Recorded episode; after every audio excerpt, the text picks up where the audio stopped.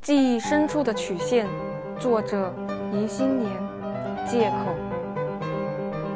我早已发觉自己偶尔不能瞬间听懂别人说的话，或含混的，或快速的，或在吵闹环境中的声音，不是听不清，也不是不能理解，是突然一下，大脑变得混沌。这是一件很尴尬的事情。当你发出那声疑问的“啊”或是什么后，就突然回过神来，那之后又不好意思打断别人，只能满心愧疚的让人浪费口舌了。今天要回校上面授课堂，我一直觉得这会是很糟糕的一天。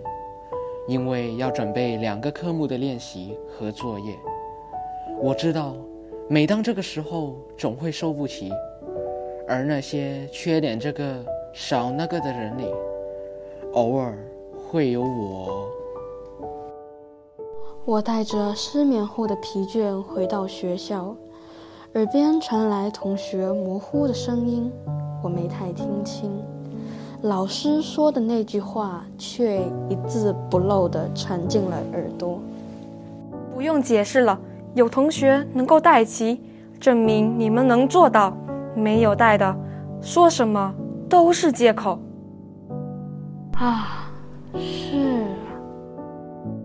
最后一节是生物课，我猛地想起了什么。是的，老师说过的，今天要做实验呢。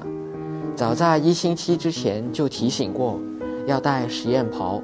在这之前，我一直没能想起把那件大衣带回家的片段，于是心安理得的认为一定是自己放在学校的储物柜里了。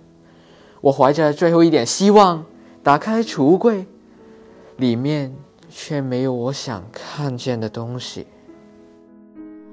不知怎么形容，当时真是慌乱极了。愧疚极了，啊！我忘记了，不光忘记了今天要做实验，也忘记了那件还包在塑料袋里、没有穿过的衣服。我瞬间想到了最差的结果，大概是被记上名字，禁止做实验了吧。我强装镇定地跟着人群走进了实验室。强装镇定地走进讲台，强装镇定地开口：“不好意思，老师，我忘记了带实验室的衣服。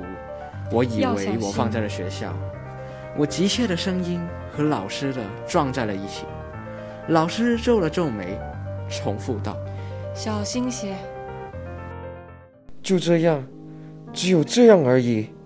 我顿时想起中文老师的那一句：“说什么都是借口。”心里的羞涩猛地像燎原的星火般蔓延开来，因为那一句急切的辩解，为什么要加上那句？我以为在学校，那种不负责任的想要撇开关系的急切的语气。事实就是这样，事实就是我太懒，不愿去确认不靠谱的记忆。等到临头的那一天。才醒悟，但毫无意义。说与不说，其实没有分别，责任还是在我，并不会因为这样的事出有因，错就变成别人的了。我忽然明白了，老师看似毫无理由的宽恕，其实又和他有什么关系呢？他的实验袍。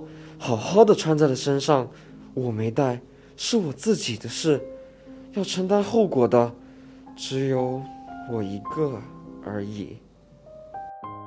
孩子才会怕母亲风雨欲来的表情，孩子才会觉得那便是灾祸的全部。但当一只成年的猎豹，或者随便一只动物病倒，甚至死亡的时候，哪里会有不相识的生物为他们感到哀伤？又哪里来的机会让他们把自己从泥地里揪出来，再训斥自己一次？这天，我真真切切地感觉到长大了。